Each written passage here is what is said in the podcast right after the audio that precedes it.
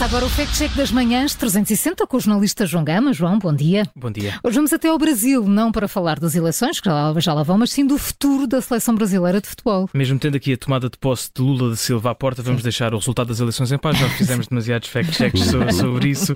Ora, e depois do Campeonato do Mundo do Futebol do Qatar, várias seleções despediram-se do seu treinador. Foi o caso de Portugal, mas também do Brasil.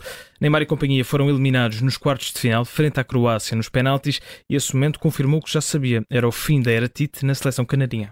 Ora bem, eu que sigo o futebol brasileiro com muito entusiasmo, como sabem, não é? E adivinho que Tite afastou-se da seleção e as redes sociais fizeram o resto, não é? Claro, apesar desta saída ser tudo menos surpreendente, já era público que o selecionador que estava a comandar a equipa desde 2016 iria sair no final do Campeonato do Mundo, acontecesse o que acontecesse. A eliminação do Brasil apenas antecipou uma viagem que poderia ter sido mais longa, afinal, a seleção canarinha era uma das favoritas a vencer a competição. Nós, por cá, como disseste, João, também fomos eliminados, também estamos à procura de um, de um novo selecionador. Espero que o Brasil não esteja à não procura de treinadores portugueses. Primeiro nós e depois eles. Claro que não, não demorou muito até vários nomes começarem a surgir, com possibilidades para agarrar a seleção canarinha.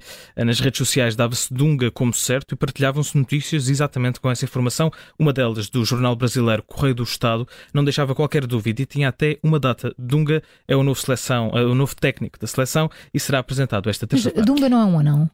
Era do... da, da. Mas este é, é, treinador de futebol. Essa parte, essa não, parte era só para ver se batia certo aqui com a minha infância. não, este, este é, é, o treinador, não é? Mas deixa-me olhar para o calendário. Terça-feira é hoje. Isto é uma notícia em primeira mão do Fact Check, João Gama. Isso é que era fantástico. Vai, era as uma, coisas era... que descobres, João. uma uma terça-feira, certamente, mas não a de 27 de dezembro de 2022. Nós apenas precisamos de abrir o link da notícia para perceber que é verdadeira, mas foi publicada em 2014. Portanto, ah, não há aqui notícias em é primeira mão. Então não é fresquinho. uh, dizia na altura, Dunga está de volta à seleção brasileira, o regresso do treinador que comandou a equipa candarinha na Copa do Mundo de 2010, na África do Sul. É verdade que foi nessa altura que Dunga re regressou à seleção brasileira, onde esteve até 2016, e nada, além das redes sociais, indica que será o novo selecionador do Brasil. Não, portanto, já disseste tudo, mas vamos lá aos esclarecimentos. Eh, do, vamos lá aos, aos esclarecimentos, não, à cor do carimbo. Exatamente. Já tu fizeste.